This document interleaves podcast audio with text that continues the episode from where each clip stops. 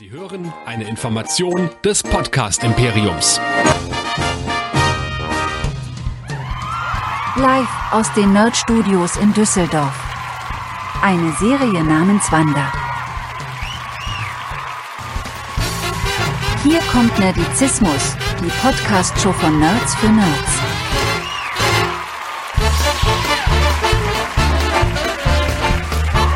Heute mit Hero Nerds, dem Superhelden-Podcast.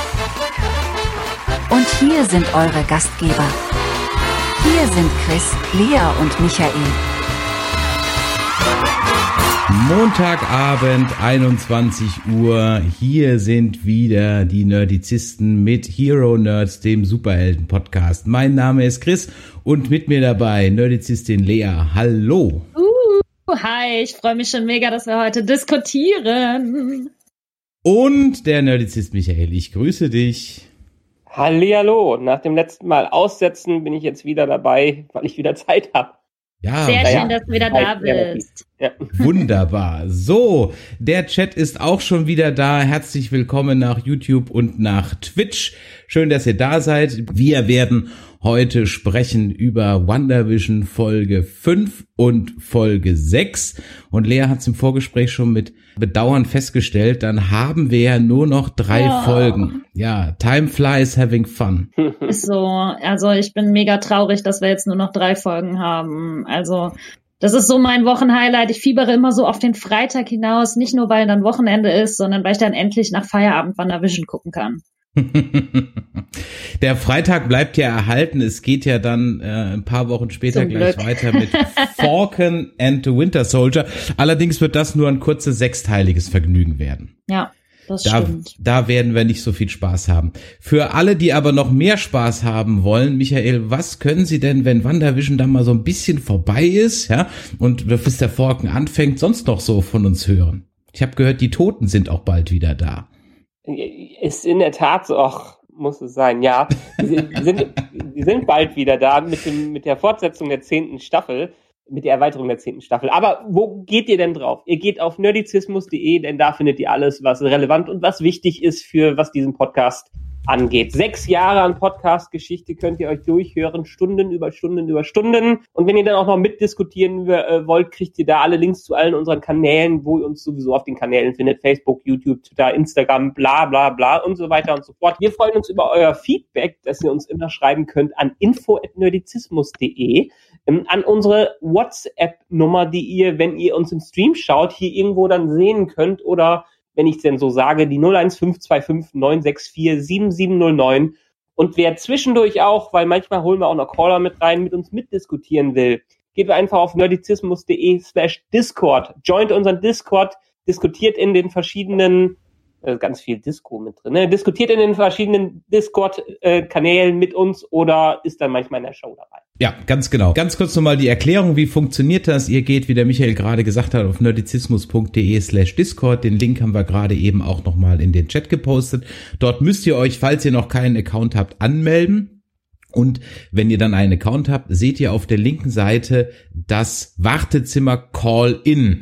Lest euch vielleicht vorher nochmal den Call-In-Guide durch, damit ihr auch wisst, wie das Ganze funktioniert. Ein Hinweis noch, ihr müsst mindestens 10 Minuten auf diesem Server sein, bevor ihr überhaupt das Recht habt, da mitzumachen. Das heißt also am besten immer gleich am Anfang der Show anmelden. Und ähm, bleibt auch geduldig, wenn ihr in dem Wartezimmer seid. Ihr könnt den Stream weiter hören und äh, wir, wir sehen euch dann. Wenn wir euch nicht gleich dran nehmen, bleibt ruhig drin. Wir holen euch auf jeden Fall dann rein. So, dann würde ich mal sagen, Michael, ich habe gehört, du hast da eine Kleinigkeit vorbereitet. Ja, eine, eine Kleinigkeit ist gut. Also ich muss ja sagen, bei unseren Star Trek Sachen bist du ja meistens derjenige, der die, Recaps sch schreibt, beziehungsweise fast immer. Ich habe ja nur für Lower Decks ein bisschen übernommen. Jetzt bin ich mal in einem Thema drin, wo ich ganz, also es ist nicht so, dass ich nicht in Star Trek passioniert wäre, aber wo ich noch passionierter drin bin als in, in, in, in Star Trek, habe ich zusammengeschrieben und ja, lehnt euch zurück, wie sagt MyLab, nimmt euch einen Tee oder so und hört einfach zu. Denn alles, was jetzt in den zwei Episoden passiert, werde ich euch versuchen, jetzt mal ein bisschen zusammenzufassen. Und es ist eine Menge passiert. Also, Folge 1, on a very special episode, beziehungsweise Folge 5 in dem Fall. Die zurzeit erfolgreichste laufende TV-Show geht über ins zurzeit erfolgreichste Serienjahrzehnt. Welcome to the 80s.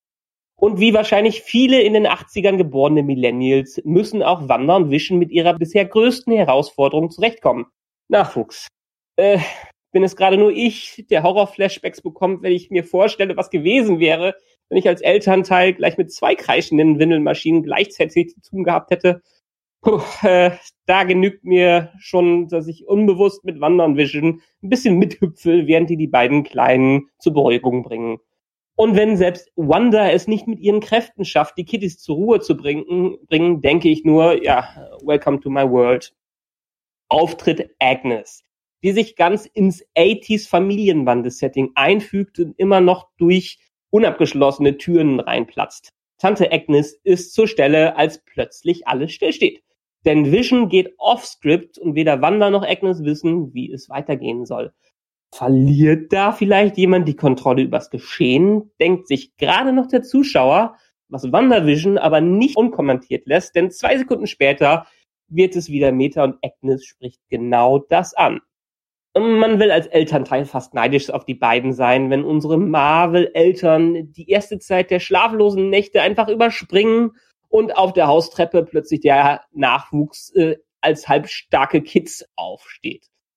Ein schönes WTF, das im Anschluss durch eine wunderbare Hommage an das Familienbande und Voll House Intro überspielt wird, bei dem sich eingefleischte Fans daran erinnern werden, dass Wanderdarstellerin Elizabeth Olsen die jüngere Schwester der beiden Olsen Twins ist also auch aus Full House heraus, Full Circle sozusagen. Nach dem Intro atmen Freunde der letzten Folge auf, die nicht wieder fünf Folgen warten wollen, bis es bei Team Darcy in der realen Welt weitergeht, denn Jimmy, Monica und Darcy treffen sich an Monica Rambos Krankenbett, treffen aufeinander und dürfen sich leider nicht lange darüber wundern, dass Monicas Körperscans seltsam aussehen und die ersten Anzeichen auf ihre höchstwahrscheinlich bald auftretenden Superkräfte aus den Comics anzeigen. Schnitt zum Kommando-Zelt von Sword, wo nicht nur die Agenten, sondern auch Disney, das Disney Plus Publikum eine Auffrischung in Sachen Wonder Backstory mit Ausschnitten aus Age of Ultron, Civil War und Co. bekommen. Und in bester Shield und Geheimdienst in Serien- und Filmmanier werden hierbei direkt mal die guten und die bösen Seiten abgesteckt. Während Monika noch der Meinung ist, äh, an das Gute in Wanda zu appellieren, spielt Bad Boss Hayward einen Clip ab, der zeigen soll, womit alles angefangen hat. Neun Tage zuvor. Wanda dringt in eine Frankenstein-Sword-Einrichtung äh, ein und sammelt Visions Einzelteile auf, um mit seiner Wiederbelebung dann direkt mal gegen die Sokovia Accords aus Civil War zu verstoßen. Die sollten ja eigentlich das Treiben von Superhelden regulieren. Die Frage, was Sword eigentlich mit Visions Körper vorhatte, fragt sich echt auch gerade aktuell niemand. Zurück, zurück. In den 80ern überraschen die überraschend gealterten Zwillis Mama und Papa damit, dass sie einen Hund aufziehen möchten. Und hätten wir uns nicht alle als Kinder gewünscht, die Argumente unserer Eltern so zu untergraben, wie es Billy und Tommy tun? Du bist nicht alt genug für einen Hund. Hokus pokus, edgy bits. Jetzt sind wir's. Aufmerksamen Zuschauern wird auffallen, dass Agnes auch beim zweiten Altersschub der Kinder dabei ist und sich nicht an Wanders Magiegebrauch stört. Im Gegensatz zu Vision, der immer skeptischer wird, was die Situation angeht. Meanwhile at the Hall of Justice. Ich meine währenddessen beim Team Rambo. Darcy muss Marvel-Comic-Leserin sein, denn wer glaubt ihr schon, dass sie Wanders Energiefeld nur wegen der hexagonalen Form als Hex bezeichnet, was Wanders Kräfte in den Comics sind? Außerdem erfahren wir, dass das umgewandelte Westview nicht nur eine Illusion ist, sondern dass die Realität der Stadt wortwörtlich von Wanda umgeschrieben wird. So konnte aus Monikas Kevlar-Rüstung mal eben ein kugelsicheres Sommerkleid werden. Aber ist Wanda alleine mächtig genug, Vision wiederzubeleben, die Kinder zu erschaffen und eine Stadt zu kontrollieren? Oder hat da jemand vielleicht anderes noch seine Hand im Spiel? Wir werden darüber diskutieren. Doch jetzt erfahren wir und Kollege Norm von Vision erst einmal die Vorzüge des Internets und elektronischen Mails in ein paar Karlauern, die auch Phipps Asmussen stolz gemacht hätten. Und da E-Mails selbst heute noch nicht ausgestorben sind, versucht Darcy auf diesem Weg Vision zu kontaktieren, nur um damit einen weiteren Imhotep-Moment bei der Cast von Westview auszulösen. Worauf alle außer Vision herzlich lachen, der aber endlich wissen will, was hier eigentlich vorgeht. Norm aus seiner Wonder-Trance erweckt und so erfährt, dass auch die echten Westviewler nicht mehr über das Geschehen in der Stadt lachen können. Just make her stop. Ouch. Der Haussegen wackelt und die Kontrolle von Wanda immer mehr. Kinder lassen sich halt nicht einfach kontrollieren und kapieren auch, weil bei Mama und Papa nicht alles so läuft, wie es sein sollte, wenn Papa am Samstag auch im Büro unterwegs ist. Und die perfekte Welt bröckelt weiter, als vor dem Haus eine Sword-Drohne auftaucht. Wieso kriegen Geheimdienste in Filmen eigentlich nie was auf die Reihe, wenn nicht der kluge Neuling hier Darcy die Sache in die Hand nimmt? Äh, die hatte nämlich die Idee, einfach eine 80er-Drohne in die 80er zu schicken um so das Umschreiben der Mole Moleküle zu verhindern. Hm, Moment, Umschreiben der Realität, Veränderungen in Molekülen. Man könnte ja fast meinen, dass hier bald Mutanten auftauchen. Aber lassen wir das fürs Erste. Wanda mag es nicht, wenn in ihre Welt äh, reingepusht wird, besonders wenn Hayward äh, immer weiter zum Bösewicht mutiert und die Drohne mit Waffen ausrüstet. Und jetzt macht es Boom. Der Drohnenfeed bricht ab. Jemand kommt aus dem Westview Hexacon raus und vor uns steht Wanda Maximoff in ihrem vollen Avengers-Outfit inklusive Age of Ultron-Akzent. Es ist doch schön, wenn ein Franchise auch die eigenen Logiklücken angeht. Wanda macht klipp und klar, dass sie nicht in ihrer Welt gestört werden will. Jetzt wieder die Frage, lernen militaristische Organisationen eigentlich irgendwann mal, dass es nichts bringt, Superhelden mit konventionellen Waffen zu bedrohen, besonders wenn kurz vorher noch darüber geredet wird, dass Wanda genug, mächtig genug gewesen wäre, um selbst Thanos zu besiegen. Nein, es muss immer erst zu spät sein, wie Hayward merkt, als er seine eigenen Waffen auf sich selbst gerichtet sieht. Cliffhanger, Werbung, mit einem Wisch geht alles weg, mit dem Soundverstärker. So wie Wanders Erinnerung an Lagos aus Civil War, wo sie versehentlich eine Reihe Leute in einer Explosion tötet. Ein weiteres Trauma in Werbeform. Zurück zu Lück. Hund Sparky ist entlaufen und wer hat ihn gefunden?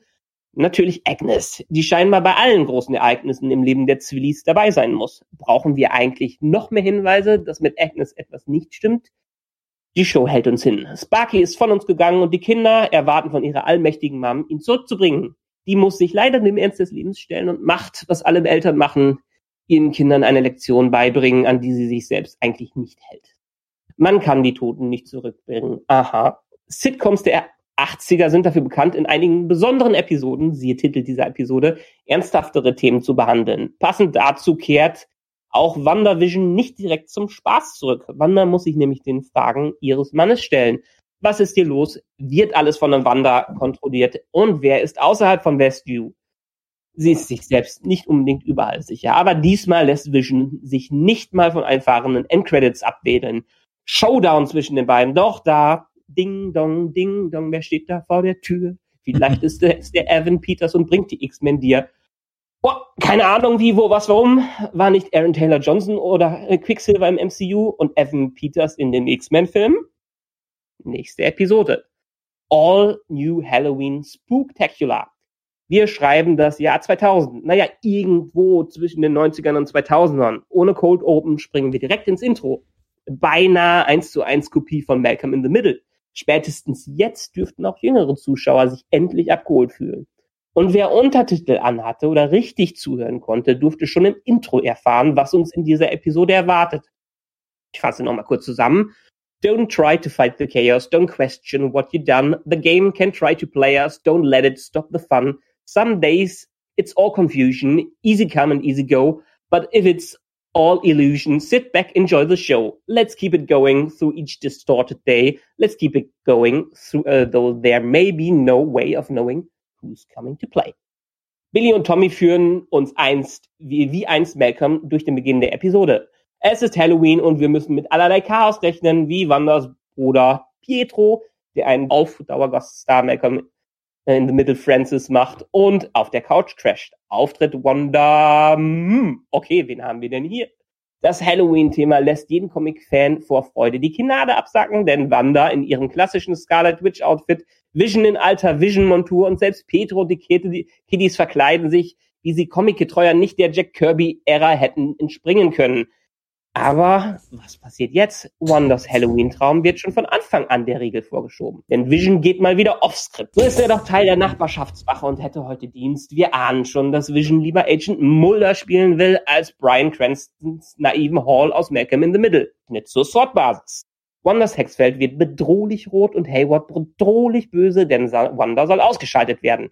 Team Rambo wird gefeuert, als sie anderer Meinung sind und Hayward unterstellt Monika, sich zu sehr auf die Seite der Superhelden zu stellen. Fünf Post-Endgame-Jahre lang das Licht am Laufen zu erhalten, hat Spuren in der Welt hinterlassen und Superkräfte sind scheinbar nicht mehr gern gesehen. Wieso muss ich eigentlich schon wieder an Akte X denken, als Monika und Jimmy den Handkantenschlag rausholen und sich zurück in die Basis schleichen, um sich gegen den Willen von Sword weiter einzumischen? Währenddessen in Westview, Wanda und Pietro schleudern, schlendern, schleudern, schlendern durch eine Heerschar von Kindern im Halloween-Getummel. In dieser Folge übernimmt Pietro die Rolle von Darcy, um die Rolle des Zuschauers einzunehmen und dann noch beiläufig die Erwähnung Kick-Ass reinzubringen, ein Film, in dem Quicksilver-Darsteller Aaron Taylor Johnson und Evan Peters beide mitgespielt haben. Matrix in der Matrix in der Matrix in der Matrix. Wie meta kann diese Show eigentlich noch werden? Äh, wo war ich? Ach ja, For the Children. Wo waren die Kinder bisher? Hat Wanda noch, doch noch ein Herz und wollte sie bisher nicht traumatisieren? Keine Zeit, sich Gedanken zu machen. Some days it's all confusion, easy come, easy go, but if it's all illusion, sit back, enjoy the show. Während Quicksilver und die Kiddies jede Menge Unheil anrichten, erfährt Wanda, dass Vision wohl doch nicht ganz ehrlich mit ihr war. Wo ist der bloß? Vision versucht hinter den Vorhang zu schauen und bemerkt abseits von Wandas Einfluss einige Szenen wie aus einem Horrorfilm. NPCs, die nur halbe Bewegungsmuster durchführen und dabei gequälte Tränen vergießen. Hui, eiskalt läuft's einem da den Rücken runter. Werbung, wenn die bisherigen Werbeunterbrechungen Traumata von Wanda reflektieren, was will uns die Claymation-Animation eines verhungernden Kindes auf der Insel mit Yogo Yogo Joghurt sagen? Können wir später gerne noch näher drauf eingehen. Zurück im Halloween Westview allen pandemiegeschädigten Kinofans schmerzt das Herz bei einem Anblick von dem Kinogebäude. Schön, wie sich die Show immer wieder mehrdeutig ergötzt. Die Unglaublichen lief 2004. Da geht es um eine Familie von Superhelden. Ein Zwilling kommt selten allein, eine Adaption von Das doppelte Dottchen, jedoch 1998. Passt auch alles zum Thema. Das anschließende Gespräch zwischen Wanda und Pietro bleibt Meta. Wanda traut Pietro nicht über den Weg, ist er schließlich anders, als er sein sollte. Selbst an gemeinsame Erlebnisse erinnert er sich nicht so wie sie. Verdrängung oder Vorhersagung. Pietro weicht mit Gegenfragen aus. Wo ist sein Akzent geblieben? Und wie auf Zuruf tauchen Billy und Tommy auf, die ebenfalls Kräfte entwickeln, die nicht nur ihren Eltern ähnlich sind, sondern ihren Comic-Vorbildern ziemlich ähneln. Im B-Plot ist Team Rambo zurück im Sword-Computerzelt, hackt sich mühelos ins System ein und findet heraus, dass Hayward mittlerweile die Leute in Westview tracken kann. Auffällig ist, dass alle Punkte am Stadtrand sich kaum bewegen. Da müssen wir unbewusst wieder an das hungernde Claymation-Kind denken. Ein Punkt, der sich dennoch bewegt, ist Vision, der durch ein Heer von eingefrorenen Menschen läuft, seine Fassade aufgibt, einen auf Superman macht, in der Luft eine Lage der Situation zu geben. Er entdeckt Agnes, die im festgefrorenen Auto am Strand steckt, im Kostüm der Wicked Witch of the West. Jetzt ist aber auch erstmal genug mit den Finger zeigen. Und es wird seltsamer. Hatten alle, die vermutet haben, dass Agnes mehr weiß, als sie den Anschein erweckt, nun recht oder unrecht? Denn als Vision bei ihr den gleichen Trick anwendet wie in der letzten Episode bei Norm, scheint sie keine Ahnung von dem zu haben, was hier abgeht. Oder doch? Du bist ein Avenger? Bist du hier, um uns zu helfen? Was ist ein Avenger? Bin ich tot? Wieso? Weil du tot bist. Abschluss mit einem wilden Lachen, was der bösen Hexe des Westens alle Ehre machen würde und uns weiter das Blut in den Adern gefrieren lässt. Halloween indeed. Team Rambo ist zurück und teast nach Pietros beiläufigen XY-Chromosomen-Kommentar vom Anfang der Episode mal eben eine weitere Mutation, äh, Mutantenverbindung in Form der zellularen Veränderung, die Monika durch ihren Kurzurlaub in Westview durchleben muss. X-Men, ich hör dir trapsen. Monika will externe Hilfe dazu holen. Darcy bleibt aus storytechnischen Gründen zurück und wir springen nochmal zu Wanda und Pietro drüber. Wer steckt hinter der Maske von Pietro? Der kann nicht aufhören, hinter die Kulissen blicken zu wollen und Wanda auszufragen, ob, wo, ob sie sich das denn alles gut überlegt hat, was sie da macht. Schnitt zurück zu Darcy. Die steht kurz davor, Haywards Plan herauszufinden, als sie einen Hinweis auf den Cataract findet. Wahrscheinlich eine nicht unbewusste Namensannäherung an den Tesseract, der den Space Stone enthielt. Und sie sagt uns endlich, was los ist. Ein Nein, nein, doch nicht. Wäre schön gewesen, denn wir sehen Visions Punkt auf die Barriere der Stadt zu kommen, die Barriere durchschreitend und sich halb auflösend, während die Sword-Armee schön mit der Waffe draufhält, dass sie mit den Armen wedelnd um Hilfe für Vision bittet, der um Hilfe für die Stadtbewohner fleht und Schnitt zu Billy, der die ganze Szene per Telepathie mitbekommt, seltsamerweise seine Mutter aber nicht, die weiter abgelenkt wird von Pietro, sich nach kurzem Hin und Her jedoch besinnt, Quicksilver in einen Heuhaufen befördert, in den Scarlet Witch Modus switcht und die Situation deeskalierend eskaliert. In ihrer Wut breitet sich das Feld der Stadt weiter aus, bis es die ganze Sword-Basis einnimmt und die meisten Redshirts zur Zirkus-Clowns degradiert. Team Hayward und Team Rambo entkommen nur um Haaresbreite, während unser Herz pumpt und sich die Fingernägel in die Couchgarnitur einprägen. The End. Ay caramba, jetzt weißt du mal, wie ich mich fühle. Ja, ja. Lea, da Hab müssen wir überhaupt nichts mehr sagen. Der Michael hat alles gesagt. Danke, tschüss, ciao, bis Ja. nächste Woche. Ciao. nee, nee, es gibt noch einiges zu erzählen, denke Oh ich. ja. Also, Und ich glaube, es war auch wirklich nötig, dass man, und du hast es im Vorgespräch gesagt, Michael, man versucht es ja kürzer zu machen, aber es war so viel drin in diesen beiden Episoden. Unglaublich. Unglaublich. Und dann schaust du auf die Running Time dieser Episode und merkst du, das sind 35 Minuten, 40 Minuten. Hm. Ja, was da Witz, drin ne? steckt. Ein Knaller, ja, ein Knaller. Und, und jedes Mal denkst du dir, ach, gib mir doch noch 10 Minuten mehr, komm noch 10 Minuten mehr. Ja. Wo, mit was Woche. wollen wir denn anfangen? Mit dem Elefanten im Raum oder vielleicht erst mit den kleinen Details?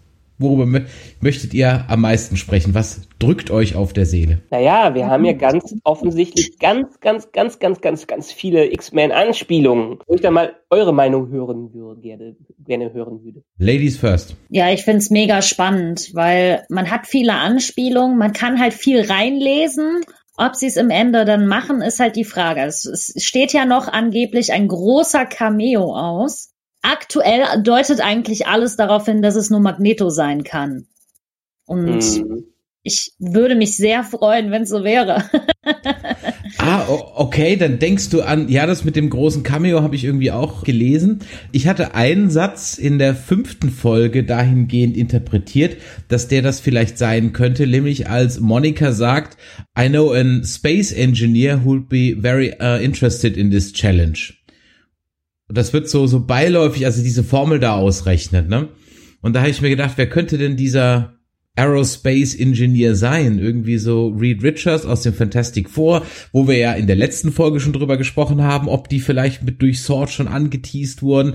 Und, oder ich hatte aber spontan irgendwie an Tony Stark gedacht, aber der läuft nicht als Aerospace ich Engineer. nicht. oder? Äh, im- der ist ja nicht mehr da. Ja, also ich meine, dass jemand tot ist, das gilt nicht mehr als Ausrede, nicht zu kommen. Ja, Das aber äh, ich meine, bei Tony Stark kann mir ziemlich sicher sein, dass er in keiner Form zurückkommt. Glaube ich. Okay, was spricht denn Ja. für Magneto? Wie kommst du auf Magneto?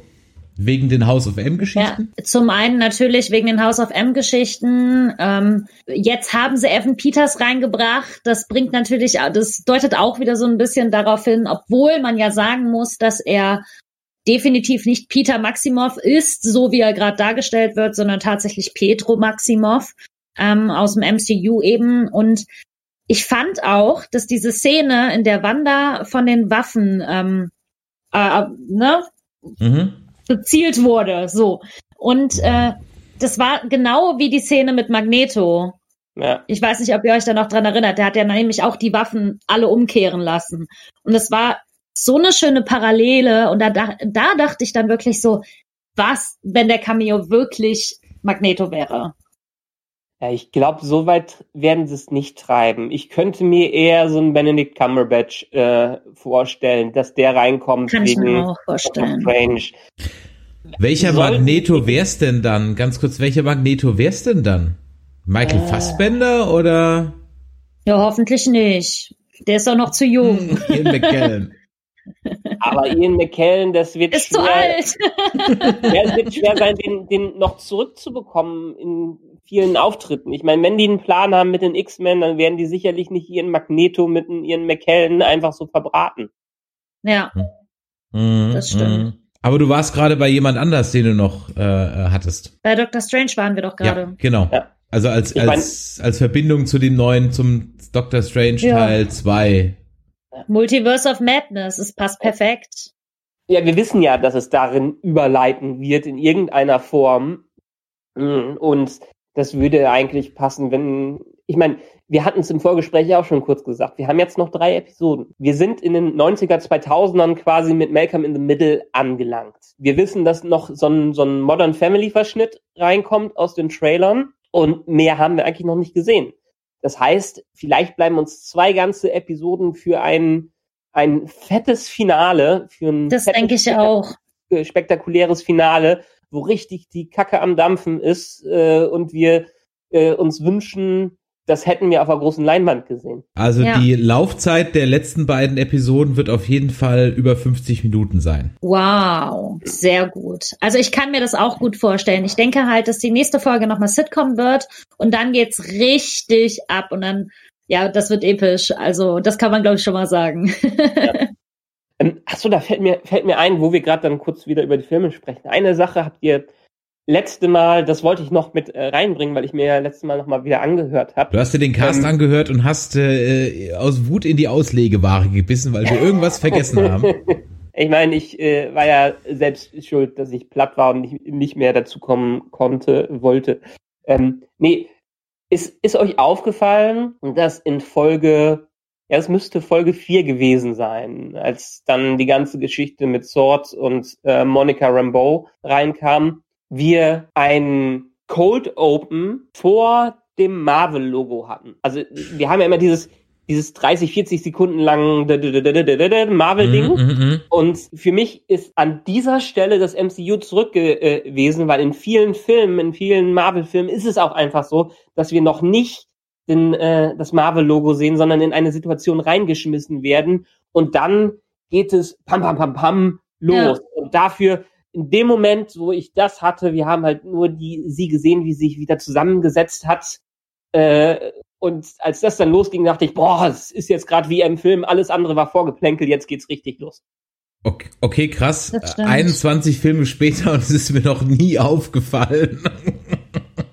es ist mir echt, also Moment, es gibt, es gibt Marvel MCU Filme, wo wir erst einen Cold Open haben und dann kommt dieser Comic Blätter Intro, ehrlich? Das kommt Ja, nicht immer ja, ganz ja, am ja. Anfang. Habe ich noch nie drauf Zum geachtet. Beispiel Infinity War. okay, habe ich noch nie drauf geachtet. Das, bei Infinity War geht das Intro doch sogar sieben Minuten oder sowas. Okay, ich, ich glaub's euch, Oder ich glaub's euch. Ihr werdet weiß schon es recht nicht. haben. Ich, ich habe ich hab einfach nur schlicht und ergreifend noch nie drauf geachtet.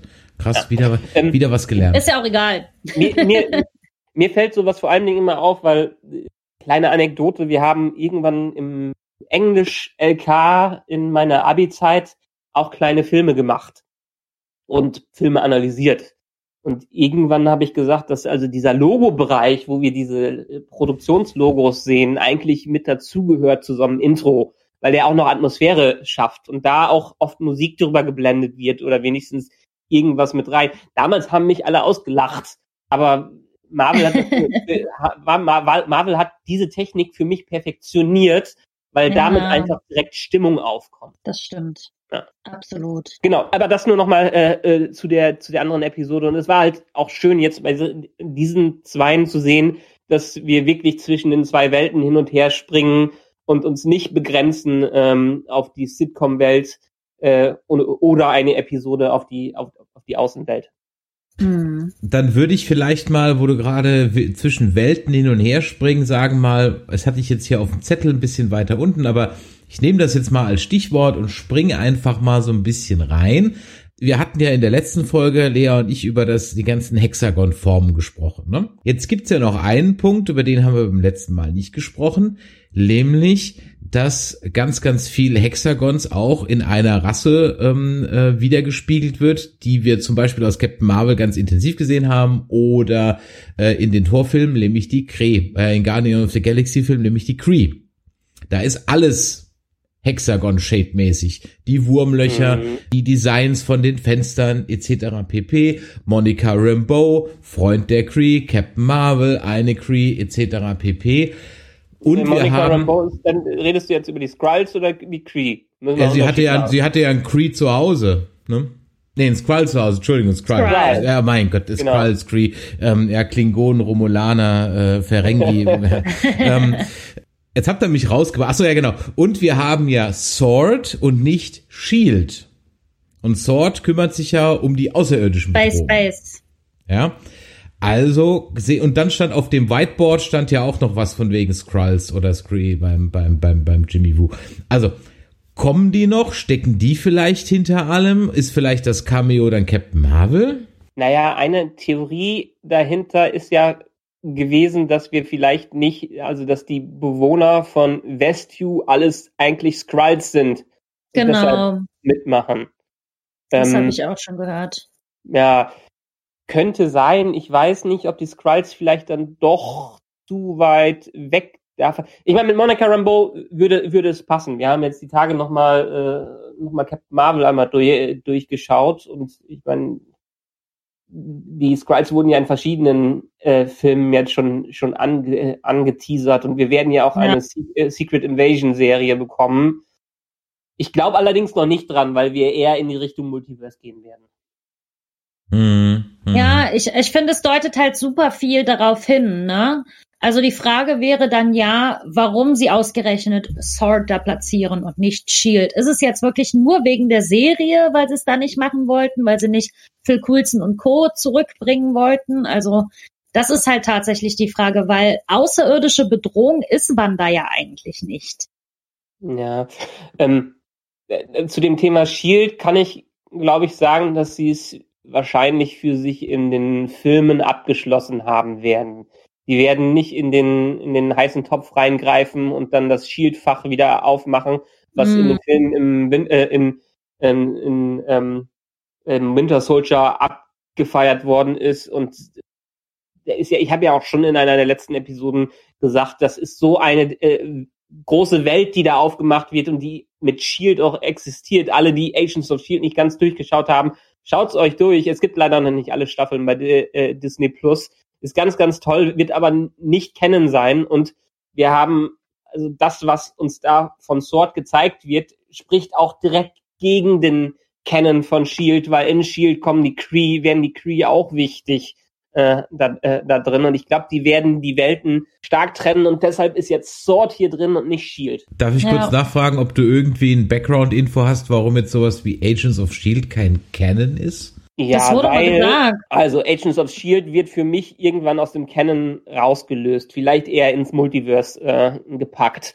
weil sich gerade die letzten Staffeln von Agents of Shield mit so ähm, Randthemen im Marvel-Universum beschäftigt haben und ja, weil die einfach nie, weil es einfach aus der TV-Abteilung von äh, äh, Joseph Loeb ka äh, kam, der jetzt rausgeworfen wurde oder eine andere Position bei Marvel hat und das, es wurde jetzt von Kevin Feige, wurde jetzt auch die TV-Produktion übernommen und die haben sich berühmterweise immer in den Haaren gehabt, was äh, das, die waren sich nie eins und deshalb ist es auch von dem It's All Connected von den Avengers weggegangen und die TV und die Filmabteilung haben ihr eigenes äh, Ding gemacht. Ich glaube, wir können ziemlich sicher sagen, dass es dass in irgendeine Ecke des Multiverse gepackt wird, die aber für diese Realität nicht unbedingt kennen ist. Und die haben immer wieder gesagt, sie möchten Colson nicht zurückbringen, weil man das Richtig. erst den ganzen Zuschauern in den Filmen erklären müsste, wieso Colson zu, äh, zurück ist und die das alles nicht verstehen. Also da haben die schon stark getrennt zwischen Filmen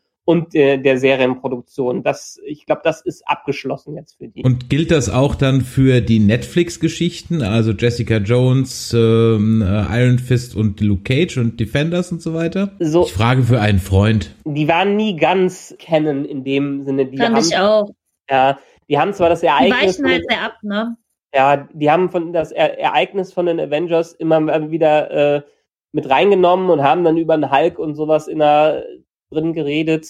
Äh, aber auch hier wieder, das war dann eine Netflix-Marvel-Sache. Marvel hat bewusst die Lizenz oder Netflix hat bewusst die Lizenzen auslaufen lassen, wo man auch hier wieder denken kann, vielleicht packen sie es in eine Multiverse-Ecke, weil es ja spekuliert wurde und ganz offensichtlich Charlie Cox im, beim Set von, von Spider-Man 3 wohl dabei war oder gesichtet worden sein soll. Obwohl Tom alle, Holland. Alle. Ja, ja, Tom Holland hat aber auch in einem Interview jetzt auch schon wieder verneint, dass die alle da auf, äh, auftauchen. Ja, muss er wahrscheinlich. Ich weiß nicht, Tom Holland, die kleine Spoilermaus. ja, ja. Der hat, der hat ja alles gespoilert. Man konnte dem ja nichts anvertrauen. Ja, richtig. Deswegen muss er ja jetzt auch sagen, nee, nee, das ist alles gar nicht so. Ja, ich bin echt mal gespannt, ob das dem, dem so ist. Aber ich glaube, von Charlie Cox haben wir sogar irgendwie halb äh, halbe Beweise, dass er wirklich am Set war, während es bei den anderen Spideys nur ein Gerücht war bisher. Okay, gehen wir wieder mal, gehen wir wieder mal zurück zu Wanda. Ich wollte gerade sagen, ja? komm, lass mal zurück zu Wanderwischen gehen. Ja. Ähm, Können wir bitte endlich über Pietro reden? Gut, ich wollte gerade wollt sagen, lass uns über den Elefanten im Raum reden. Lass uns über, äh, Michael, du hast es schön mit ERV zitiert, Ding Dong, wer steht dort an der Tür? Übrigens an der Stelle mal ein kleines Shoutout an die Kollegen von Sie reden, die gerade letztens eine wundervolle Retro-Podcast-Folge über die erste allgemeine Verunsicherung gemacht haben und mich mal wieder nicht gefragt haben, ob ich dazu nie auch was zu sagen habe. Shame on you. ja, äh, Ding Dong, die Tür geht auf und ich äh, als latenter Gesichtsasperger-Typ musste natürlich erst wieder dreimal hingucken, weil ich habe natürlich schon gecheckt, dass das jetzt Quicksilver war, aber die Synapsen mit dem X-Men haben sich nicht sofort zusammengefunden, sondern meine erste Assoziation war, das ist doch der aus American Horror Story. Ich hatte, ich hatte völlig vergessen, ich, da hatte ich natürlich recht, das ist so Schrödigers Antwort, falsch und trotzdem richtig. Mhm. Ähm, aber ich hatte völlig verdrängt, völlig verdrängt, dass der ja Quicksilver in den X-Men-Filmen spielt. Und da war es natürlich dann, ja, da war natürlich dann alles vorbei. Und Lea, du bist wahrscheinlich vom Fernseher ich ausgeflippt bin komplett ausgerastet. Als es schon an der Tür geklingelt hat, habe ich schon so die Hände in, ins Sofa gekrallt. Und ich so, die haben eben noch über Pietro geredet. Die haben eben noch über Pietro geredet. Oh mein Gott, oh mein Gott, oh mein Gott, oh mein Gott. Und dann sieht man, wie die Tür aufgeht, diese, diese silbergrauen Haare. Und da habe ich alles zusammengeschrien. Also ich habe wirklich richtig laut hier im Haus gebrüllt. Das tat mir ein bisschen leid für die Nachbarn danach. Also, aber ich bin komplett durchgedreht. Ich stand dann auch wirklich da total geschockt oder ich konnte wirklich nichts mehr sagen. Also ich stand wirklich so geschockt, bestimmt noch auch fünf Minuten, als es aus war, noch vom Fernseher und dann ist alles aus mir rausgeplatzt. Also es ist mein größter Traum ist wahr geworden. Sie haben in irgendeiner Art und Weise Petro nochmal wieder zurückgebracht. ja, muss man ja auch sagen, dass äh, Piero, das Quicksilver so ziemlich verschenkt war im Age of Ultron. Wobei man da auch da nicht absehen konnte, dass irgendwann mal die X-Men wieder dazukommen äh, können. Mhm. Das ist, das ist vor allem eine J äh, Josh Whedon-Geschichte, das, das ganze Thema. Ich dachte erstmal, hm, das ist ja spannend. Ich weiß, dass sie die zurückbringen, aber werden die es jetzt wirklich wagen, das jetzt schon zu machen? Das ist ja ganz schön abgefahren. Und ich meine, Quicksilver hat in den X-Men-Filmen ich meine, letztendlich hat er nie wirklich irgendwas dazu, dazu beigebracht. Der war ein paar wichtigen Szenen dabei, hat seine äh, Slow-Motion äh, da gemacht, die auch ganz cool waren, aber hätte man sich auch fragen können, ja, eigentlich hätte er damit immer den ganzen Film retten können mit seinen Fähigkeiten. Hat er ja auch. Ja.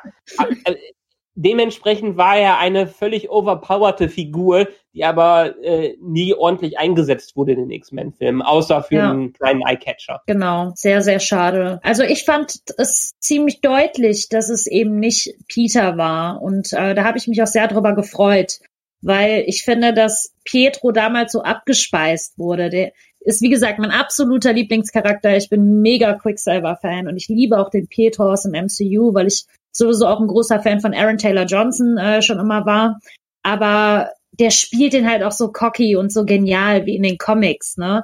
Und das finde ich so großartig. Und der hat so eine gute Chemie zu Lizzie. Das ist ja unfassbar, was die in Godzilla damals ja schon abgeliefert haben zusammen. Also die beiden haben wirklich eine der für mich stärksten ähm, Fernsehchemien überhaupt. Deswegen war ich todestraurig, was sie mit ihm in Age of Ultron gemacht haben, weil ich nicht finde, dass er das verdient hat und auch nur damit halt nachher ähm, der, die, die X-Men halt bei Fox drüben sind. Ne? Das war ja. ja der einzige Grund damals und das war, fand ich so ein billiger, dummer Grund. Das hat mich so genervt.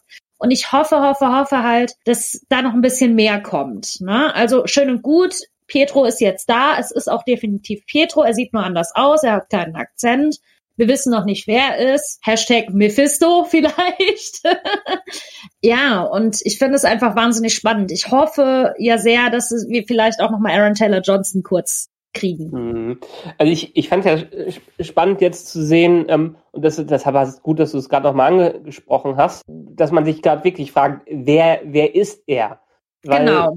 Äh, also wenn man sich die Realität davon ein bisschen ähm, anschaut, letztendlich ist es scheinbar ja Wanda, die das alles kontrolliert, aber auch so zum gewissen Aber auch irgendwie nicht, ne? Grad. Ja, zu einem gewissen auch Grad. nicht. Es gab eine schöne Theorie, äh, wo dann gesagt wurde, dass äh, Wanda so einen Gollum-Effekt hat, dass äh, sie halt zweigeteilte Persönlichkeit ist, eine Smeagol, eine äh, eine Gollum. Das fand ich sehr schön, wo dann die un unbewusste, äh, wo Gollum immer alles rettet, halt die Original Wanda und Smeagol eigentlich die Wanda ist, die äh, alle in die perfekte Welt äh, haben will quasi. Ja. Mm, aber ich, ich glaube also es wäre natürlich psychologisch super interessant, wenn sie sie als einzigen Bösewicht erlassen und dann nur den Hayward äh, mit seinen paar Manipulationen reinbringen. Aber ich kann es mir auch fast schon nicht vorstellen, weil es gibt ja so viele Elemente, die von außen kommen, die, die, genau. die, die, die Kinder, äh, dass sie so aufgetaucht sind. Wenn man in die Comics dann reinschaut, habt ihr, ihr glaube ich, letzte Mal äh, schon beschrieben, wie irgendwie Mephisto. Schreit ja nach Mephisto. genau, wie, wie Mephisto eigentlich ein Teil von sich als die Kinder da rein, äh, reingebracht hat. Und dann jetzt noch Pietro, der reinkommt, wo sie dann auch offensichtlich keinen Einfluss darauf hatte, dass ein, äh, dass Pietro da auf, auftaucht. Also es entweder muss es Hayward sein, der noch ein tieferes Geheimnis hat, oder es muss wirklich eine Kraft von außen sein, wie, wie ein Mephisto, wo ich mich da aber frage, ob der nicht dann zu abstrakt wieder ist. Ich, ich lausche ja wieder ganz andächtig euren Theorien und bin natürlich schon längst raus und wollte nur sinnlos beitragen, dass es ein schönes Meme gab, wo natürlich dann Lucifer hinter der Tür stand, ja. Ja, ähm, ja, das auch gut. was dann, was dann schön, schön doppeldeutig war. Nein, ich kann zu den ganzen Sachen nur beitragen, dass äh, ich äh, übrigens mir das das E-Book für die für das House of M besorgt habe ähm, und das noch schon mal so ein bisschen durchgeskippt habe und da ja, wenn ich das jetzt recht gesehen habe, die Kinder ja nur eine Einbildung sind, aber hier sind die Kinder schon echt. Ja. Ja, die kommen ja später dann noch mal wieder und dann sind sie der richtige Wiccan und der richtige Speed sozusagen. Also sie müssen ja in irgendeiner Form äh, real sein, weil sie keine Illusion. Wir, wir haben es ja in Folge 5 gesagt bekommen, es ist keine Illusion. Es ist ein Umschreiben der Realität. Und äh, das heißt, in irgendeiner Art und Weise sind die als Personen damit reingekommen, ob es jetzt wirklich ihre Kinder sind oder ob irgendwie anders das beeinflusst beeinflusst hat. Aber alles andere ist definitiv eine ver ver veränderte Realität, basiert aber immer noch auf dem, was vorher da war. Also ich ja. schmeiß jetzt nochmal zwei Sachen rein. Eine mhm. Sache aus dem Chat. Zum einen, was haltet ihr von Nightmare als Schurken für Wandervision? Frage eins Und das, was ich jetzt drei, also Klammer auf, ich habe keine Ahnung, wer Nightmare ist, helft mir. Und ich möchte euch aber einen Satz aus Folge 1 nochmal in Erinnerung bringen. Ein Charakter, den wir völlig vergessen haben, der auch gar nicht mehr vorkommt, nämlich Dottie, über den ja Agnes sagt, she's the key to everything in Westview. Und Dottie ja auch keinen äh, Steckbrief hatte äh, an, der, an der Wand. Genau. Mephisto, ja, okay, ist Ralph Mephisto, who knows, ja. Aber ähm, was ist mit Nightmare? Helft mir, who the fuck is Nightmare? Und äh, was ist mit Dottie? Wird die vielleicht ganz bewusst so ein bisschen nach hinten geschoben, damit man sie wieder rausholen kann? Also Nightmare ist ein Dämon. Halt, äh, wenn die Leute schlafen, die Träume beeinflussen. Und das finde ich halt gerade so interessant, weil wir ja gesehen haben, es ist eigentlich kein Traum. Man hatte ähm, am Anfang hat man es noch nicht so sehr gewusst, ob es jetzt ein Traum ist. Und die haben ja auch geworben äh, mit Dream On oder sowas. Oder wie war das nochmal? Lass mich das eben nachgucken. Das habe ich in meinem äh, Dreaming Friday. So haben sie es beworben. Anstatt Streaming Friday. Ne? Und äh, das, da, da habe ich dann auch gedacht, ja, es kann ja eigentlich dann nur auf Nightmare hindeuten. Aber dadurch, dass es halt kein Traum ist, sondern wirklich die Realität, glaube ich mittlerweile nicht eher an die Nightmare-Theorie. Mhm. Ähm, schöner Hinweis im, im Chat oder was da geschrieben wurde. Imagine, das sind zwei random Kids, die Wanda gestohlen hat. Das wäre natürlich, die, das wäre natürlich die krasseste äh, Theorie, dass die da äh, Kinder umschreibt. Würde allerdings auch nicht ganz passen zu dem Thema, dass es erst Babys und dann äh, Kiddies und dann fast Teenager waren. Deshalb würde ich die das fast schon ähm, dem nicht unbedingt dem Gedankengang folgen. Ähm, ja. Ist aber gar nicht so abwegig, wenn man bedenkt, dass es in Westview ja gar keine Kinder gibt, bis es plötzlich bis zur Halloween-Folge und bis dann in der Halloween-Folge man genau. die Kinder sieht. Ja. ja.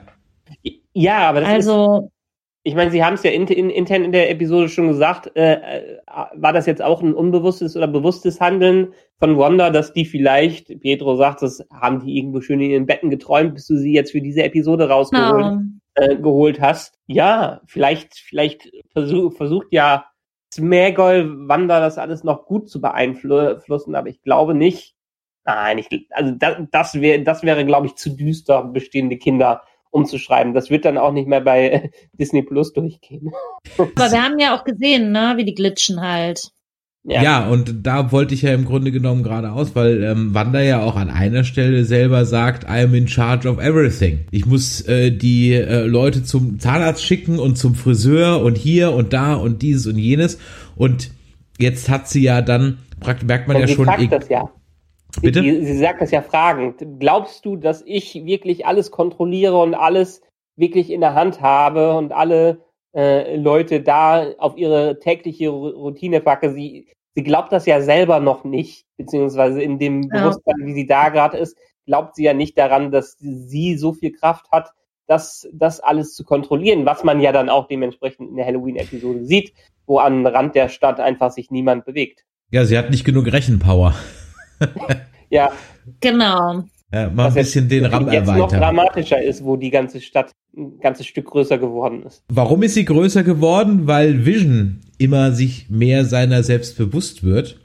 Und äh, dann können wir ja mal ein bisschen über Vision reden. Er wird sich immer mehr seiner selbst bewusst. Er hat immer mehr wachere Momente. Und er rennt jetzt auch in seinem kompletten Kostüm schon rum. Ja, also nicht nur das Comic-Kostüm für Halloween, sondern auch das äh, echte, wobei ich sein Avengers Suit. Genau, sein Avengers Suit, wobei ich mir da immer denke, ha, Capes aus dem Rechner. Ah, das sieht einfach immer noch nach Capes aus dem Rechner aus. Da denke ich mir so, mach doch lieber mal so ein, so ein schönes echtes.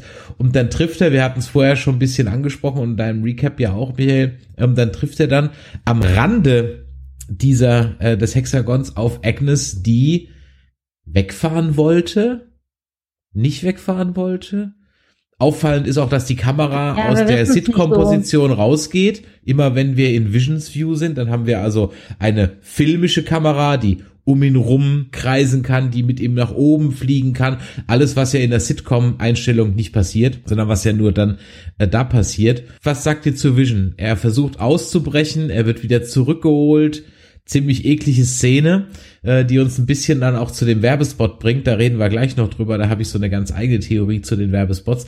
Aber bleiben wir bei Vision. Was mit Vision? Ist er jetzt tot? Ist er jetzt nicht tot? Wird er es ich überleben? Ich hoffe, er bleibt tot. Ja. Vom, vom technischen Begriff übrigens äh, redet man dann, äh, das eine ist äh, ein Multicam-Setup und das andere ist ein Single-Cam-Setup. Das ähm, äh, Sitcom-Setup ist Multicam, weil einfach eine Situation aus mehreren Kameraperspektiven direkt gefilmt wird, wie es auch klassisch beim so einem Live-Publikum damals war. Und ähm, wie wir es filmisch kennen, auch wie aktuelle Sitcoms eher funktionieren, ist das Single-Cam. Das heißt, man äh, hat eher eine, eine frei bewegliche Kamera, Single-Kamera, die auch viel, viel mehr kann als die äh, statischen Multicam-Kameras.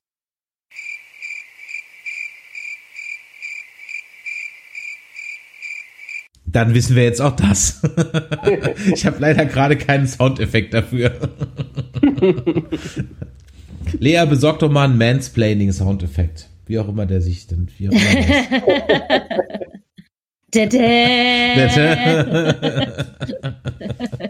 Nein, du hast ja, natürlich, du hast natürlich völlig recht ich bin halt echt kein Fan von Vision. Also von mir aus darf der ruhig tot bleiben. Es muss nicht immer jeder zurückgeholt werden. Ähm, sie sollen lieber Pietro zurückholen anstatt Vision, meiner Meinung nach.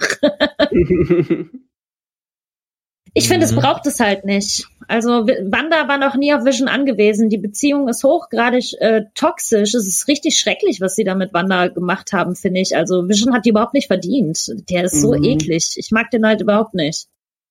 Also ich mag eigentlich als Schauspieler mag ich. Äh, Paul Bettany, großartig. Ja. Müssen wir nicht diskutieren. Der ist amazing. Aber ich rede ja, ja von der Figur Vision.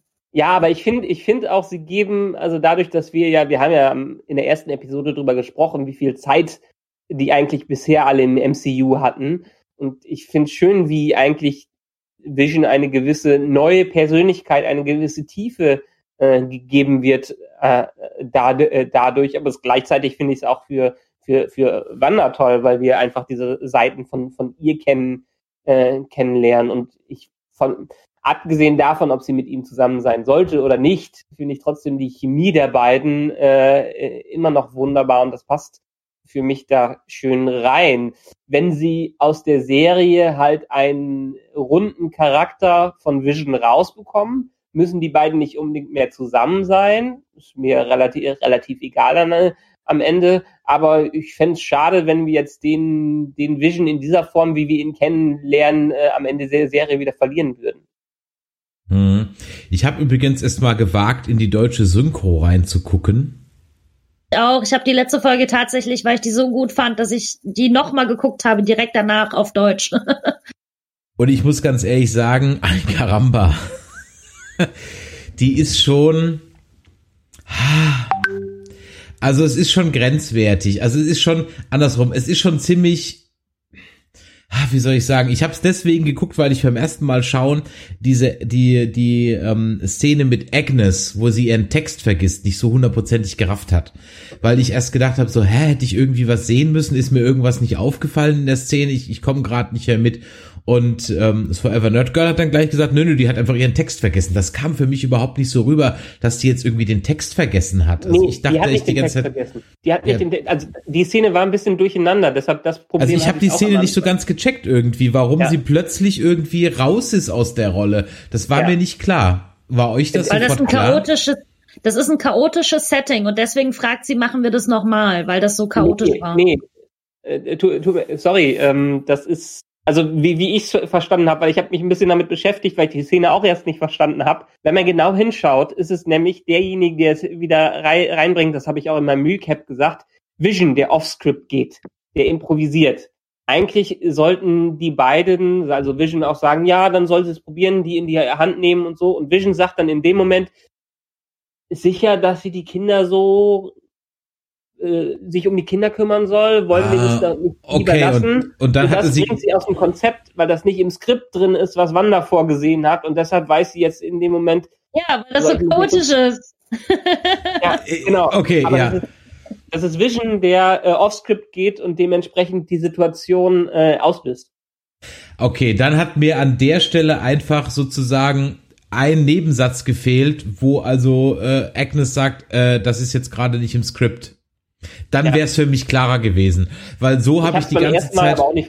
Genau, weil so habe ich die ganze Zeit irgendwie, wir haben das zwei, dreimal zurückgespult. Ich so, ist da irgendwas im Bild zu sehen? Habe ich irgendwas vergessen oder das war mir ehrlich gesagt nicht ganz klar und jetzt habe ich es dann auch noch mal auf Deutsch geguckt im Vorfeld für die Sendung heute, um einfach mal zu gucken, wie haben die das übersetzt und ich finde im Deutschen wird sogar ein Ticken klarer ganz ehrlich, das ist irgendwie, oder zumindest ist es klarer, dass sie irgendwie den Text vergisst, aber der Rest macht irgendwie keinen Sinn und die Stimmen sind halt schon so extrem, also noch ein Ticken mehr Sitcom drüber als im Original. So, Klar, das ist Synchronisation wirklich, halt. Genau, also es ist praktisch die Synchro drüber und dann nochmal einen Schritt weiter, so dass ich dann extra nochmal vor zu der ernsten Stelle gespult habe, wo dann Wanda aus dem Hexakon rauskommt. Sie haben immerhin an den Akzent gedacht. Immerhin. ja, ich war mir ziemlich sicher, dass sie das vielleicht vergessen, aber nein, sie haben daran gedacht. Dann geht's wieder, aber ich habe halt einfach im Gegensatz zu vielen, vielen anderen Filmen so aus meiner Kindheit und Jugend habe ich einfach bei den Avengers einfach sowieso nur das Englische im Ohr. Deswegen ist das Deutsche immer irritierend. Äh, ich meine, wir haben ja, mh, hm, wir haben ja mit Synchronsprechern gespro äh, gesprochen und leider ist es vielleicht auch hier der Fall und gerade durch die Pandemie noch verstärkt, dass einfach nicht die Skripte und die äh, Sprecher genug Zeit dafür haben, das Ganze ordentlich zu machen. Ja, ich will gar nicht sagen, dass es ordentlich gemacht ist, aber es war einfach schon extrem krass und noch eins drüber, so dass es, also ich könnte es auf Deutsch gar nicht gucken. Fand's okay. Ja, ist mir, also ich bin, und, und ihr wisst alle, die Nerdizismus seit Jahren hören, ich bin, ich bin hier nicht der Otto-Nazi, ja, das sind andere Leute hier in diesem, in diesem Podcast, ich es nicht.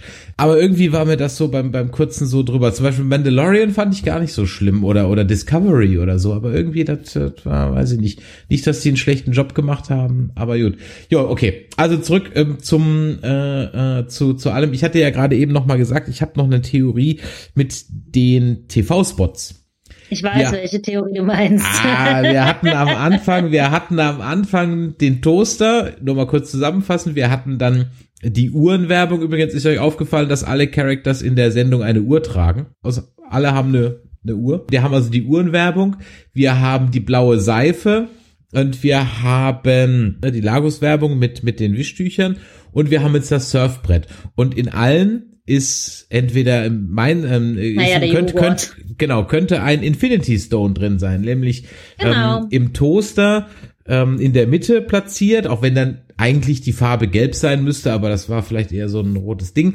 Der Mindstone, dann haben wir den Timestone mit der Uhr, wir haben den Tesseract mit der blauen Seife, wir haben den Äther mit dem Reality Stone und dem der roten Farbe in der Lagos-Werbung und das lila Surfbrett könnte für den Power Stone stehen. Mhm. Dann Theorie fehlt finde uns, ich auch ganz schön. Dann fehlt Ja. uns also nur noch eine. Äh, jetzt habe ich natürlich nicht mitgezählt. Weiß gerade jemand, welcher fehlt? Nee, weiß ich auch nicht aus, wenn ich Welches- muss ich auch nachgucken. Oh, Bestimmt. Soulstone. Ja, genau. Welche Farbe hat denn der? Grün? Nee, das ist der Times. Soul- Times- war der Stone nicht ist grün. orange? Der ist Soul ist orange, doch- ne? Genau. Ja.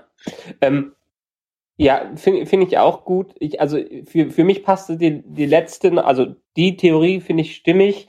Ich hatte auch gelesen, was ich ganz stimmig finde, dass halt jede der Werbung für ein Trauma von in ihrem Leben steht. Das Genau. ist nochmal ein Sublevel auf das, auf das Ganze drauf. Ja. Genau, die, die erste halt mit Tony Stark, weil er ein- einfach äh, für den Tod seiner Eltern, äh, ihrer, der, der Eltern von denen verantwortlich ist. Dann, was hatten wir noch? Erinnere mich nochmal. Hydra zweimal. Hydra Also zweimal. Strucker, Ja, Strucker speziell. ja. Dann haben wir Die, äh, Lagos. die, die Lagos-Werbung mit der, mit dem Trauma der, der, ähm, der. Claymation-Figur könnte ihr Bruder gemeint sein. Äh, das Trauma von ihrem Bruder. Allerdings ist das auch echt wieder eine ganz nette Anspielung, diese Claymation-Werbung auf, auf äh, äh, das, äh, das Thema mit den Leuten in der Stadt, dass die stillstehen und ähm, das dementsprechend ihren, ihrem Tod entgegensehen, wenn das, äh, wenn das ewig so weitergehen würde. Ja, ich Mhm. habe da auch eine schöne Theorie gelesen, dass es auch gut zu den Kindern passt, weil sie ja ähm, wahrscheinlich nur ähm, erfunden sind, ne? dass Ja. sie gar nicht real sind, dass sie halt irgendwann gehen werden. Mhm. Welche Also deutsche da kann man so viel Joghurtwerbung? hineininterpretieren. Welche deutsche Joghurtwerbung war auch mit so äh, Knetbändchen, Knetfiguren? Da gab's eine. Ich bin mir extrem Also ich kann mich sicher, nur dass an gab. Yogo Joghurt erinnert, äh, erinnern, aber die war nicht damit. War das nicht hier diese, diese, diese Frufos? So, stimmt, ja. Ja, könnte, ja. Vielleicht weiß der Chat das. Ich bin mir ziemlich sicher, dass es in Deutschland auch eine Joghurtwerbung mit so Knetfiguren gab. Aber erinnert, erinnert ihr euch noch an äh, 1000 Meilen tief im See sitzt ein Mann auf dem WC. Yogo Yogo. Nein. Nein. Nein? ah, das Nein. ist, okay. Die, das ist eine schöne Werbung aus den 90ern. Vielleicht mal nach googeln, die ist äh, äh, sehr, sehr, sehr nett gemacht. Also ich muss tatsächlich sagen, dass ich die Werbung bisher am schwächsten fand auch, weil ähm, man konnte, man kann halt so viel hinein interpretieren. Es ist halt nicht klar, ne? Und die Ja. anderen waren halt sehr straight. Du wusstest halt sofort, was gemeint ist oder hast zumindest noch mal eine Nacht drüber geschlafen. Aber dieses Yo Magic hm, fand ich auch nicht so cool umgesetzt. Mich hat das nicht so Mhm. abgeholt. Ja, die 90er Hat waren halt auch einfach nur pseudo-cool, ja. Ja.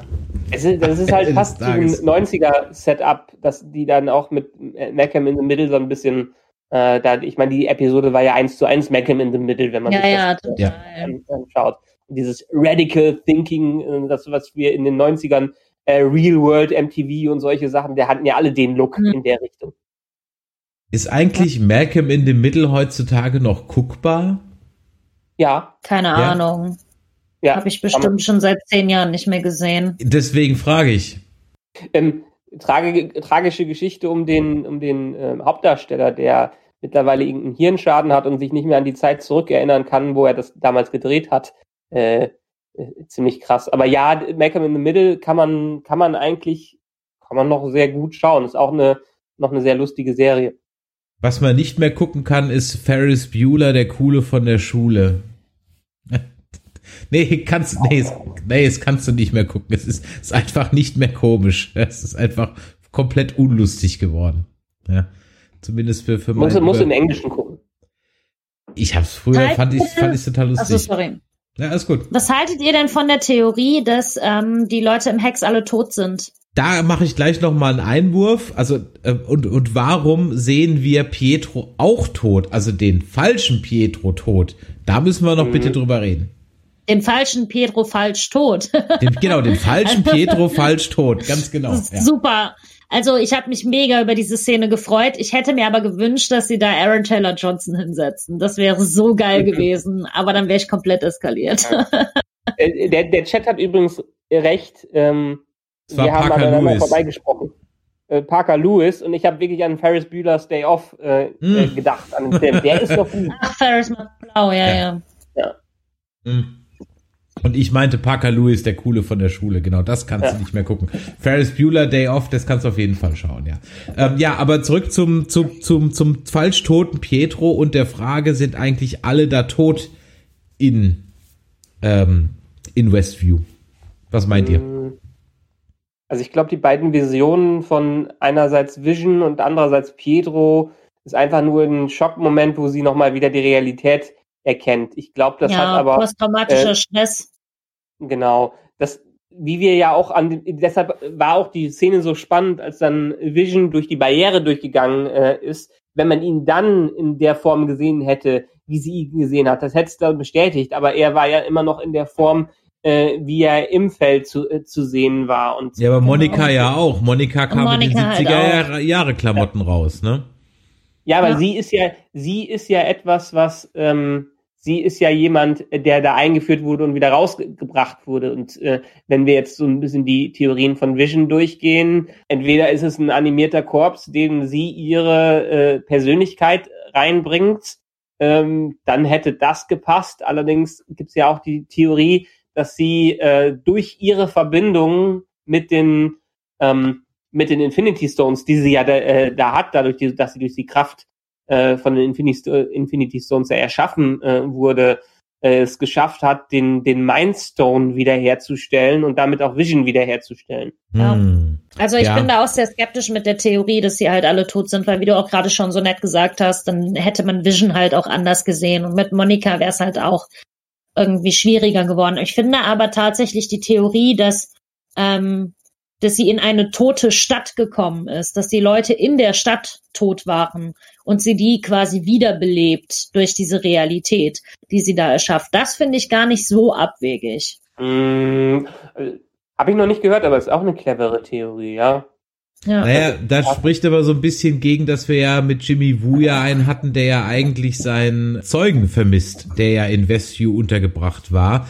Ist vielleicht dieser Zeuge das Cameo? Das könnte auch sein. Es wurde ja auch schon heiß diskutiert, ob der Zeuge Pietro gewesen sein sollte, aber das hätte man ja aufgelöst. Mittlerweile ist Quatsch. Der Chat Ja. fragt gerade, ob das Cameo vielleicht Clint und Hawkeye, beziehungsweise Clint-Hawkeye sein könnte.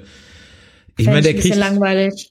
Der kriegt ja noch eine eigene, ja, ich weiß, ich, ich wüsste jetzt auch gerade nicht, wie der da reinpasst, aber der kriegt doch auch noch eine eigene Serie, oder?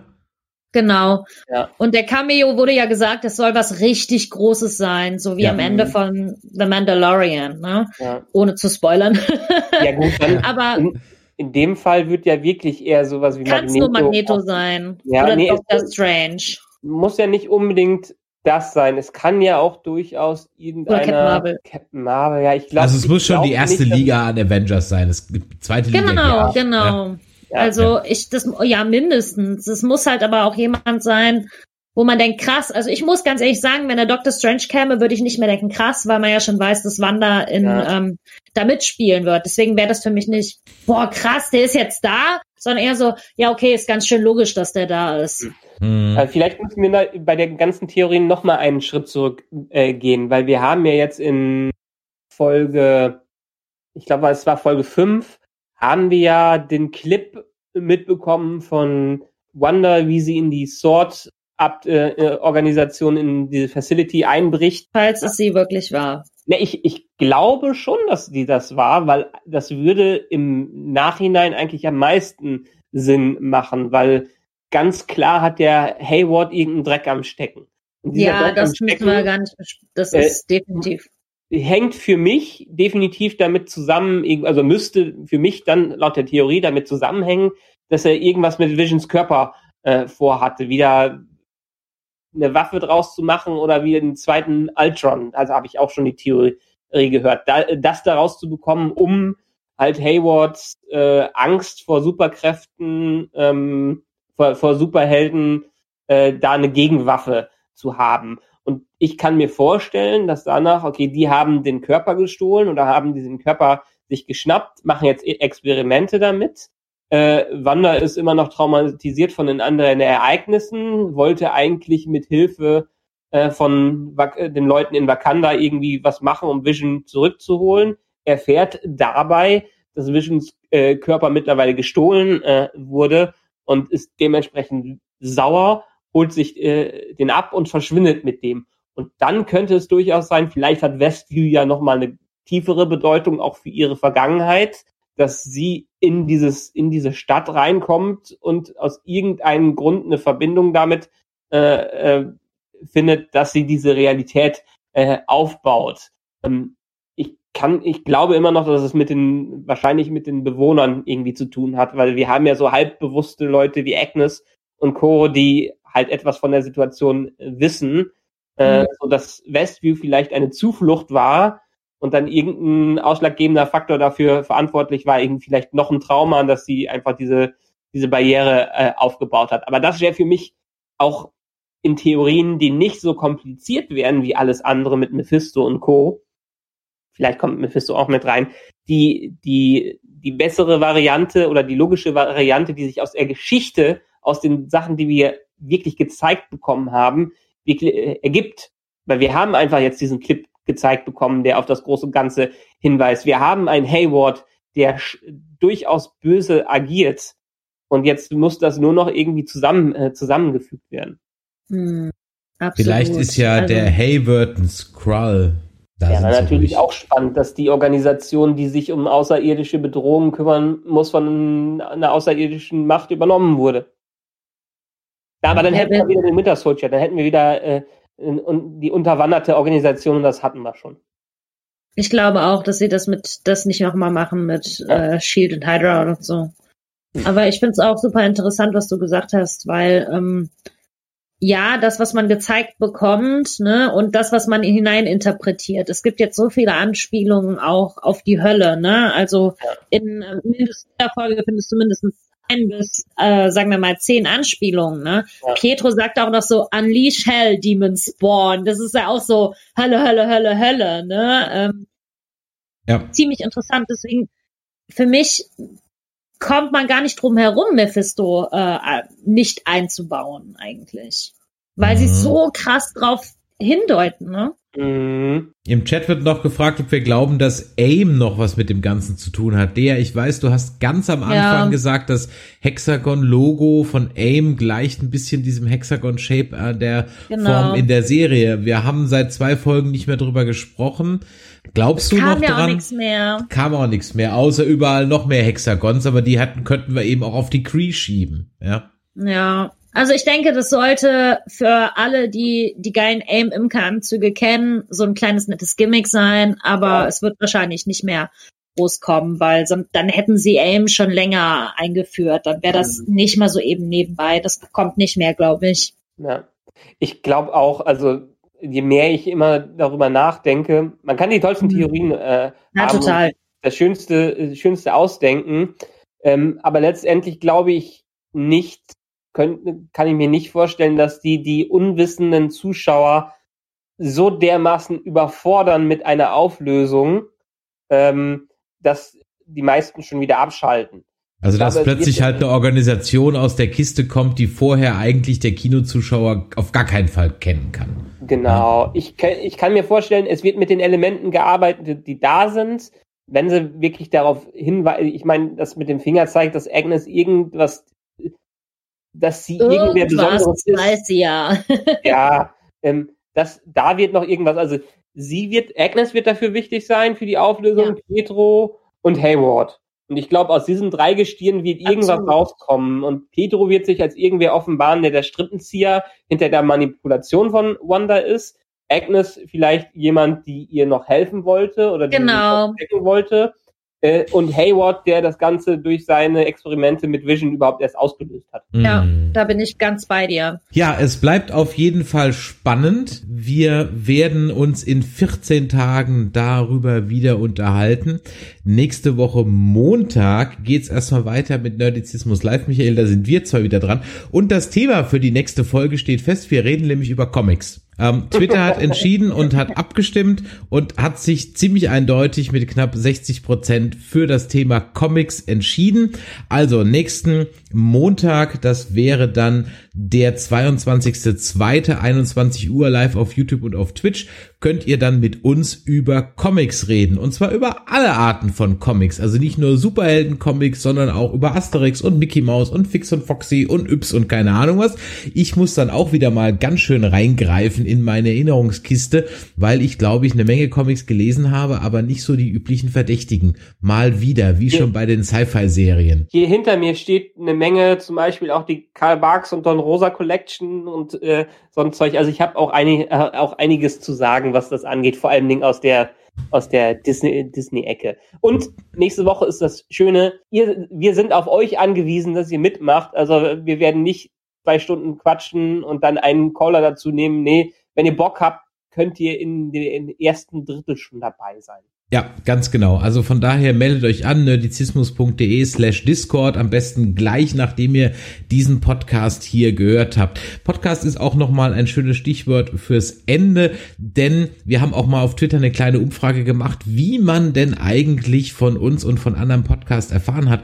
Und neben Social Media Beiträgen, äh, von denen wir fleißig posten, die auf uns aufmerksam gemacht haben, ist die Empfehlung von einem Freund oder einem Bekannten doch immer noch das zweitwichtigste Mittel, um Podcast Podcast bekannt zu machen. Also, deswegen an dieser Schön. Stelle hier mal ein große ähm, Bitte an euch, wenn ihr morgen auf der Arbeit seid oder zu Hause oder im nächsten Call äh, mit Zoom, Teams oder sonst irgendwas, ja, dann äh, macht doch im Smalltalk, während ihr drauf wartet, bis alle in den Call kommen. Erzählt doch mal, was ihr für tolle Podcasts hört. Unter anderem könntet ihr vielleicht auch von dieser kleinen Show hier berichten. Da freuen wir uns natürlich immer sehr. Ich habe mich gefreut, dass ihr beiden heute wieder dabei wart. Es bereichert doch meinen äh, Marvel-Horizont und einiges, wenn ihr zwei dabei seid. Deswegen freue ich mich, dass ihr in 14 Tagen wieder in gleicher Runde sind. Lea, dir vielen Dank. Wir Gerne. werden uns demnächst nochmal äh, hören, wenn wir, glaube ich, alle unsere Meinungen zu Wonder Woman was ja demnächst jetzt in Deutschland dann auch äh, guckbar ist, äh, dann nochmal geben. Da werden wir euch einen kleinen Cast so zwischendurch mal reinschieben äh, in den nächsten Tagen.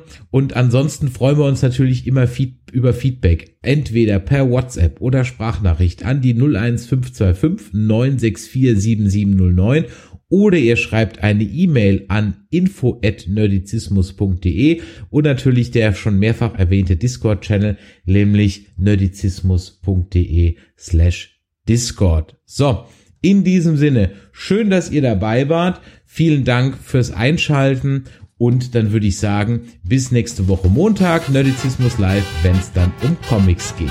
Ciao. Jo. Ciao. Ciao.